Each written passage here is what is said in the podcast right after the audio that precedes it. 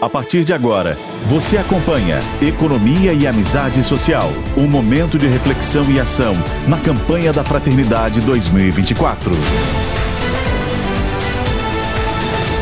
Olá, começa agora o podcast Economia e Amizade Social uma produção da Rádio Aparecida em parceria com a Articulação Brasileira para a Economia de Francisco e Clara e Conferência Nacional dos Bispos do Brasil.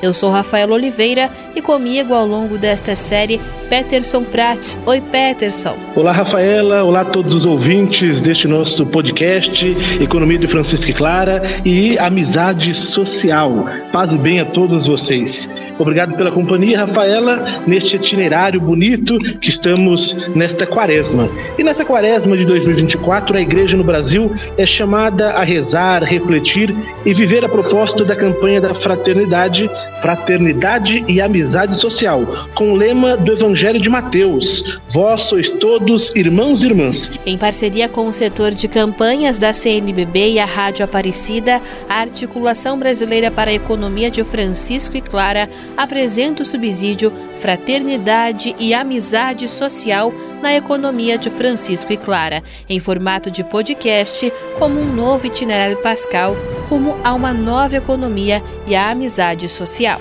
Campanha da Fraternidade 2024. Fraternidade e Amizade Social. A quaresma nos chama a assumir um amor que supera barreiras, desejando abraçar e acolher, se estendendo além das fronteiras,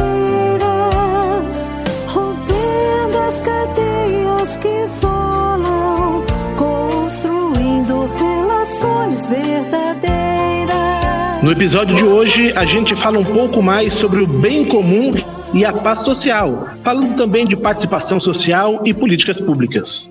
A campanha da fraternidade deste ano aponta que é necessário que nos deixemos iluminar pelo Evangelho, que nos une como família e resgata o sentido das relações humanas baseados no respeito e na reciprocidade. Como pede o Papa Francisco, o diálogo é o caminho para ver a realidade de uma maneira nova, para viver com entusiasmo os desafios da construção do bem comum. Vivemos em uma sociedade extremamente polarizada politicamente, por isso é preciso buscar o caminho da verdade e da paz, lembrando que, o mesmo com as diferenças, somos todos irmãos e irmãs em Cristo. É preciso que vivamos a política melhor, colocada a serviço do verdadeiro bem comum, para que assim busquemos também a amizade social. E para nos ajudar a entender essa política melhor, vamos receber Isadora Brito, ela que é advogada popular, foi da coordenação nacional do Movimento dos Trabalhadores Sem Teto, atualmente atua na Secretaria-Geral da Presidência da República. É integrante da articulação brasileira pela economia de Francisco e Clara. Isadora, seja bem-vinda. Olá, muito feliz de estar aqui. Muito obrigada pelo convite. Quem embarca com a gente também nessa jornada é Diego Cérvulo, educador popular, graduado em serviço social, é membro da Escola de Fé e Política Valdemar Rossi e da coordenação da Pastoral de Fé e Política da região Belém da Arquidiocese de São Paulo. Seja bem-vindo, Diego. Obrigado pelo convite. Diego, começo perguntando para você, em um contexto histórico, a população brasileira tem uma maior dificuldade de se envolver nas questões políticas e sociais? Sim, na verdade, essa não participação da população tendo essa dificuldade é também porque há um projeto político e sempre a história vai contando inverdades, vai contando, vai trazendo mentiras, e a gente acaba acreditando que de fato as nossas conquistas sociais, para a construção sócio-histórica do Brasil, foi assim no processo né, do processo de libertação da dos escravizados das escravizadas. Também foi assim quando a gente conquistou a, as lutas tra trabalhistas. E quando a gente vai olhar para a nossa história, é, infelizmente, o povo foi excluído desse processo, né? Excluído no sentido de, de apagamento histórico mesmo, apagamento da luta do povo negro, apagamento da luta do, dos povos originais, apagamento da luta do povo quilombola, para que de fato o povo brasileiro não se identifique com esses heróis. E então isso vai de fato dificultando nosso engajamento, a nossa organização enquanto comunidade, uma comunidade que de fato vai lutar, né? A gente tem que fazer o resgate de fato sobre as lutas do, da construção do, do SUS, por exemplo, né? Luta, as lutas populares do, dos movimentos populares por saúde, esse constitui o SUS, né? A, a própria luta da, da gente enquanto assistência para a gente construir o SUAS, a lei orgânica da assistência social, todas essas conquistas foram feitas com muita luta e organização popular. Importante tudo isso que o Diego coloca, né? É, e como que a gente pode observar também o envolvimento das comunidades eclesiais de base, das pastorais sociais, da igreja, em boa parte dessas lutas, né? É, por emancipação política. Isadora, eu te pergunto, né? Como que a gente consegue perceber e entender a importância da política no meio social, né? Na formação das comunidades. E você que tem também o pé no movimento social, mas também está na institucionalidade. Como que a gente consegue explicar para a população a importância da política na construção da sociedade? Eu acho que a gente tem uma falha muito grande na forma de comunicação. A gente ainda não conseguiu é, é, furar a bolha é, para uma comunicação mais popular, porque no final das contas tudo é política, né? O que a gente faz é, no dia a dia nos territórios é uma construção política, né? Então acho que passa muito pela disputa de uma narrativa cultural mesmo, de uma narrativa de é, disputar é, a ponta, disputar ali os territórios. Então, quando é, houver essa compreensão dessa forma de comunicação mais popular, eu acho que a gente vira uma chave. É, muitas vezes a gente viu muito no último período pessoa que é fruto de política pública, que veio de bolsas de estudo do governo federal, que mora no Minha Casa Minha Vida, com discursos absolutamente antidemocráticos. Então houve uma falha aí, né? Houve uma entrega de uma política pública, mas junto a ela não houve uma formação é, de consciência mesmo, uma formação política. Então acho que a disputa é, de muitos anos e a disputa de hoje é conquistar é, as mentes e os corações, né? Do, do que é, é o melhor para a vida das pessoas numa linguagem mais popular, porque quando a gente conseguir isso, a gente vai conseguir que as pessoas compreendam que tudo é político. A nossa alimentação é uma escolha política, o lugar onde a gente mora e o direito à cidade é uma escolha política. É, enfim, a nossa rede de apoio social, territorial do bairro é, é, é, uma, é uma. Isso é político. Então, acho que é, a comunicação popular, sem dúvida, é uma virada de chave para isso. Diego, e as escolhas políticas, elas acabam tendo grande impacto na nossa sociedade? Eu acho que a educação popular é fundamental nesse processo, né? Os processos, eles têm que servir também como, como processo para a emancipação.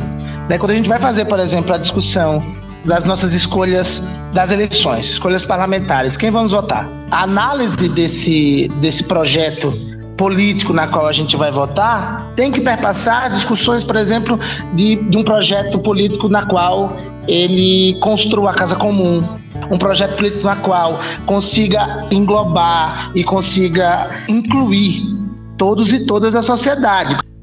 O Papa Francisco diz na Evangelho Gaudium que nada neste mundo nos é indiferente. Por isso que ele diz que a política é também uma das mais sublimes formas de caridade.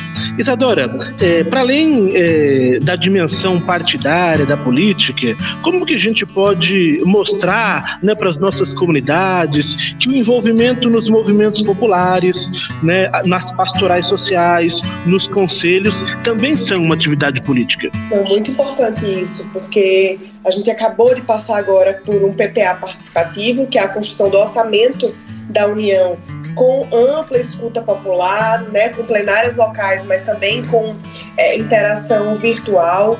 É, isso, boa parte do que está no PPA, mais de 80%, está no orçamento da União, foi aprovado pelo Congresso. Mas, para além disso, tem Conselho de Participação Social, tem assessoria é, de participação social. Hoje, cada ministro da esplanada tem um assessor de participação social, que é o canal direto da sociedade com aquele ministro. Tudo isso é um clima de retomada de diálogo, mas para além disso, de uma, de uma apropriação de poder popular mesmo, né? É, de, do povo sentir que ele é parte da decisão é, é, das decisões políticas do país. Acho que isso é muito importante. A gente estava vendo uma sociedade muito desmobilizada, muito despolitizada, um sentimento muito grande de antipolítica, e isso é um caminho aberto para o autoritarismo, né, para o, o antidemocrático, para um esvaziamento mesmo de direitos e de pautas que foram essenciais que são essenciais para a sobrevivência do povo brasileiro. Então, acho que a retomada disso é muito importante.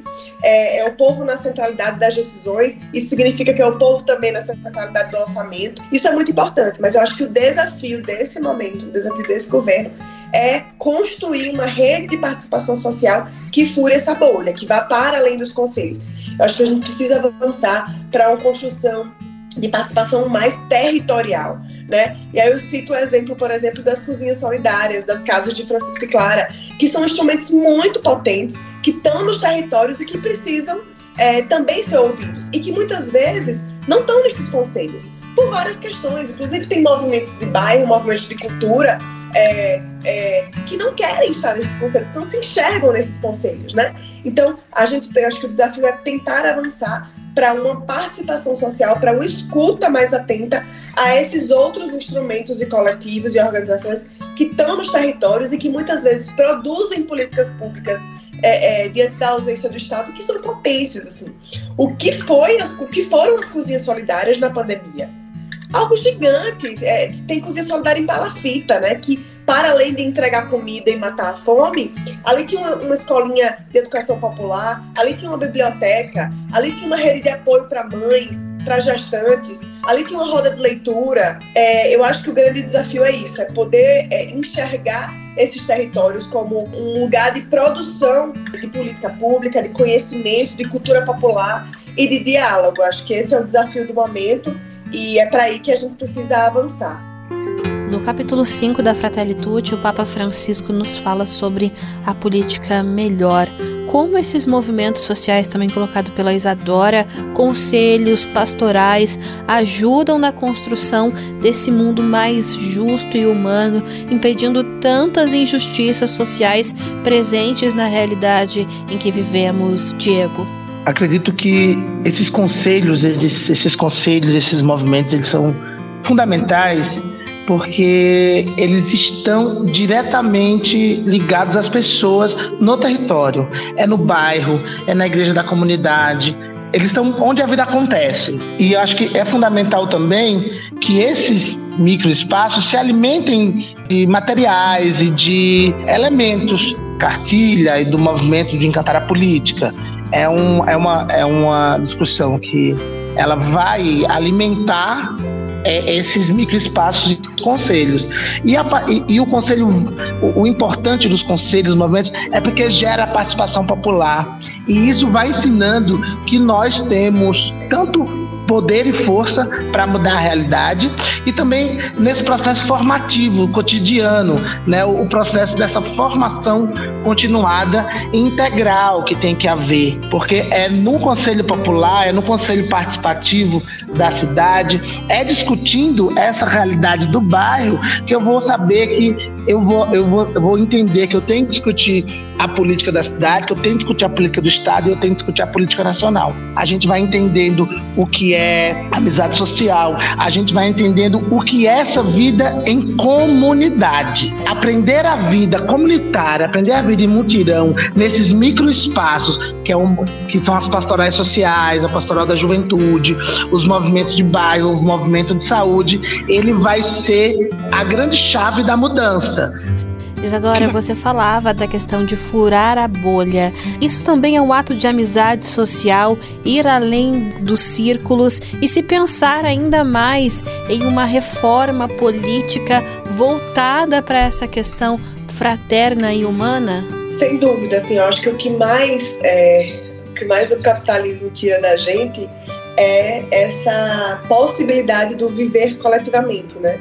Do não ter o dinheiro como a principal moeda de troca, né? é de ter a solidariedade como uma moeda de troca. Eu, eu, eu ficava pensando assim, mas por que tanto ódio né, aos povos originários, aos povos indígenas? Por que tanto extermínio até hoje, né? Isso não para, né?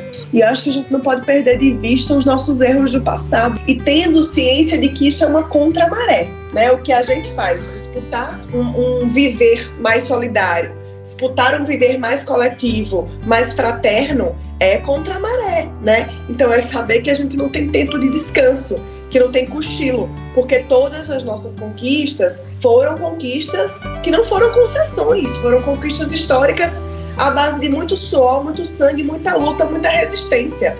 O voto foi conseguido assim, as férias foram conseguidas assim, o direito das mulheres, de um modo geral, foi conseguido assim. A gente luta até hoje por uma sociedade que seja é, antirracista. A gente ainda é um país com 33 milhões de pessoas passando fome, sendo que somos um dos países que mais produz alimento no mundo. Então, é saber que a gente constrói um viver numa contramaré e que isso não dá tempo de descanso, porque quando a gente descansa vem uma onda grande e destrói tudo aquilo que a gente fez. Tudo isso que a gente conversou até agora tem muita conexão com uma outra campanha da fraternidade, a campanha da fraternidade de 1996, Fraternidade Política, Justiça e Paz se abraçarão. É interessante pensar que essa campanha da fraternidade motivou tantos grupos de fé e política, como o que o Diego, que está aqui com a gente, faz parte, né? E motivou ações que até hoje a Igreja do Brasil propõe, como o que o Diego eh, nos colocou aqui do Encantar a Política, né, iniciativa da CNBB. E o Encantar a Política tem muita sintonia com o apelo do Papa Francisco por realmar a economia. O Papa Francisco, numa carta aos movimentos populares, chamou todas as pessoas de boa vontade, os militantes, de poetas sociais. Trazendo tudo isso, Diego, esse ano de 2024, né, inspirado também pela campanha da Fraternidade da Amizade Social, nós temos o Encontro Nacional de Fé e Política, não é isso? Exatamente, nós temos o 12 Encontro Nacional né, de Fé e Política, vai acontecer em Belo Horizonte nos dias 5, 6 e 7 de abril. O tema desse, desse encontro é Espiritualidade Libertadora, Encantar a Política com Arte, Cultura e Democracia. Quando ele vai falar de cantar a política, é de fato né, com cultura e com, e com arte é o viés da gente acessar esses corações e essas mentes, que é tão importante trazer essas pessoas de fato e dialogar. Eu acho que nós perdemos um pouco nos últimos anos essa capacidade do dialogar. Eu acho que é a gente tem que retomar isso. E nós vemos uma sociedade hoje que ela é virtual, né? Então isso vai dificultar, mas também a gente tem que encontrar os caminhos dentro dessa nova realidade. Não dá para a gente negar o que está dado, né? É como a gente utiliza essas ferramentas todas que estão aí. Isadora, também nesse sentido, a gente falava sobre a juventude. É fundamental a participação, a articulação da juventude para a mudança da nossa sociedade? Sem dúvida, sem dúvida. A, a juventude é o futuro e a juventude também é o presente, né? A gente vive numa sociedade muito, de, ainda no clima de muita despo, despolitização, né? E uma sociedade, como o Diego disse, muito virtual muito individualista, muito pensada em, em, em valores como a meritocracia. Então, as pessoas, a, a juventude, em sua maioria, está sendo formada com base nesses valores e a gente precisa disputar isso, né? É, é muito, é, é muito surreal a gente passear, por exemplo, pelo centro de São Paulo e ver aquele mar de gente em situação de rua, é, parecendo zumbis, e as pessoas não, não se incomodam, não, não se afetam com aquilo. Como é que a gente não chegou ao ponto de não se afetar com o sofrimento extremo do outro, né? De um irmão, do outro ser humano. Como é que a gente consegue passar por ali e não achar que aquilo é absurdo, que aquilo é desumano, que aquilo não, não pode existir numa das cidades mais ricas do mundo? a cidade mais rica da América Latina. Então, acho que passa muito também por a gente investir nesse antidiscurso. A gente precisa politizar a juventude, a juventude precisa arregaçar as mangas e entender que é parte importante na construção do país, na construção dos valores do país, na construção da nossa própria identidade, né? Eu acho que é muito importante a gente investir no trabalho da juventude, tem muita potência ali é, escondida, reprimida, É, e acho que o chamado do Papa para a economia de Francisco e Clara, a construção da, foi, foi, foi gigante, assim. Basicamente, ele falou: olha, venham a mim e me tragam é, é, exemplos de uma economia que não seja pautada na exploração do homem, que não seja pautada na exploração do meio ambiente. Me mostrem outras formas de construir uma economia. Eu quero ouvir o que vocês fazem nos seus territórios do mundo inteiro sobre uma economia solidária. Isso é um caldeirão de potência, né? E lá tinham exemplos de economia solidária no mundo inteiro. Tinha uma, é, Peterson, não sei se você lembra, tinha uma, uma menina das Filipinas de 16 ou 17 anos, que ela conseguiu, através da iniciativa dela de, de catar é, reciclável em locais que eram de preservação ambiental, ela conseguiu no município dela é, que isso virasse lei, é, a proibição de utilização de plástico, que não é reutilizável, é, e ela conseguiu depois que virasse lei no país, assim, uma menina de 17 anos, 16 anos. Então é possível, né? E pensar o mundo de uma outra forma, sobre um outro olhar, né? Muito importante o relato que Isadora traz e faz a gente lembrar dos três indicativos que o Papa Francisco nos deu no encerramento do Encontro Internacional de Economia de Francisco, em Assis, na Itália. E esses três apontamentos nos ajudam também a viver essa campanha da fraternidade com a amizade social. O primeiro é olhar o mundo com o olhar dos pobres. É a partir de olhar dos pobres, dos que estão nas periferias existenciais e territoriais que a gente vai olhar o mundo. Segundo, a centralidade do trabalho, a dimensão né, da operação com as próprias mãos e como que a gente vê o mundo do trabalho nos dias de hoje. E terceiro, a encarnação, é onde os nossos pés tocam o chão que a gente tem condição de transformar a nossa realidade. É um pouco do que diz, né, um trecho daquela canção, o fim da canção da pirâmide, né? E a terra da gente gente, já sem a pirâmide, pode organizar-se em fraternidade. Ninguém é esmagado na nova cidade todos dão as mãos em viva unidade. É o caminho que essa campanha nos traz. Para a gente caminhar para o encerramento, Diego, eu te peço para dizer é, de forma simples como que a gente pode então converter a nossa prática comunitária, a nossa prática cidadã e a nossa prática política, já que a campanha da fraternidade é um grande apelo por conversão. O processo de conversão ele é um processo gradual. Ele não é mágico, ele não é espontâneo, ele não é místico, assim, sabe? Tipo, a um toque. Não, é a partir do momento na qual eu tiro o olhar da indiferença, né? É, é, o Peterson recitou uma música, eu vou me sentir permitido a fazê-lo também. É uma música né, que, que fala, né? Eu só peço a Deus que a dor não me seja indiferente, né? Então é isso. Então a gente tem que orar e tem que pedir e tem que ter uma ação também, né? Para que a, as indiferenças, as dores, a, o luto, o jovem que está encarcerado, né? A, a, a, jovem que não pode é, sair na rua com tranquilidade porque ela corre risco de ser violentada, o trabalhador e a trabalhadora que não tem direito, a partir do momento que eu olho para a população em situação de rua, entendo que aquele companheiro, aquela companheira é minha irmã, é meu irmão, eu vou quebrar as barreiras da indiferença. O processo de conversão se dá nesse momento, dentro do, do encontro.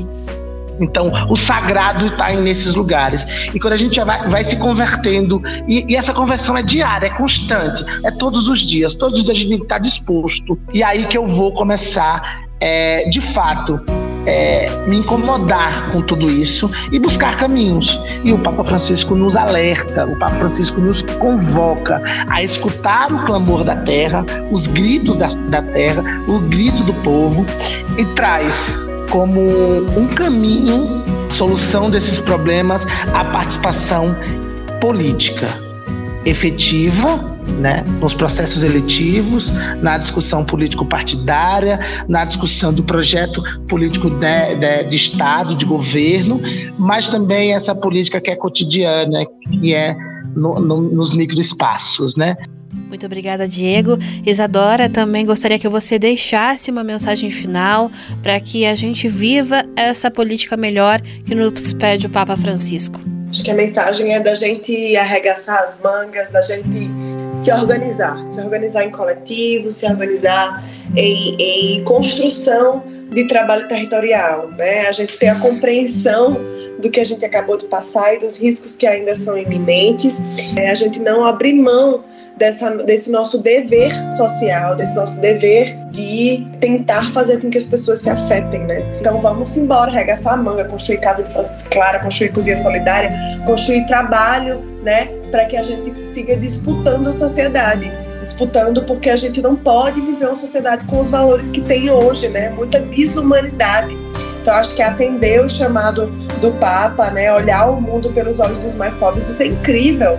Sem sombra de dúvidas, a nossa cabeça pensa onde os nossos pés pisam, então que a gente possa colocar o pé no barro, regaçar as mangas para construir um mundo melhor, porque não tem como viver, né, sem, inclusive sem uma expectativa de futuro. A gente está acabando com o mundo, as mudanças climáticas não é algo de ficção científica, isso é real, né? É, é um, acho que um clamor permanente de disputa da sociedade, de disputa cultural, de disputa de valores e acho que mais de disputa do coração mesmo das pessoas, né? Para que a gente possa voltar a ter vontade, né, de construir é, o país e construir os espaços onde a gente está. Eu sou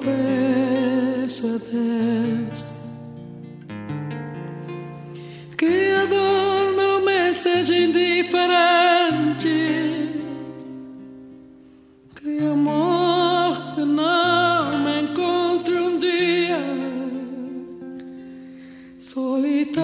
Sem ter feito o que eu queria. E é com esse olhar de unidade, da construção de um mundo melhor através do amor e da política melhor que nós terminamos mais um episódio do podcast Fraternidade, Amizade Social, Economia de Francisco e Clara. E como de costume, nós temos o compromisso para a vivência da nossa quaresma e desta campanha da fraternidade. E este terceiro compromisso deste nosso itinerário quaresmal é se envolver nos movimentos populares, nos conselhos de políticas públicas e conselhos paritários e nas pastorais sociais da sua diocese e da sua comunidade, para que juntos, unidos, possamos lutar pelo bem comum, pela justiça social, através de uma política melhor praticando a amizade social. Na próxima semana voltamos trazendo mais detalhes a respeito deste itinerário de reflexão em prol da economia e amizade social. A produção e apresentação é de Peterson Prates e Rafaela Oliveira. Trabalhos técnicos de Marcos Prado. A supervisão de conteúdo é de Eduardo Brasileiro, edição de jornalismo de José Eduardo e direção de Padre Vanderlei Souza. Até mais, paz e bem. Paz e bem. Eu só que o futuro não me seja indiferente, sem ter que fugir desenganado para viver uma cultura diferente.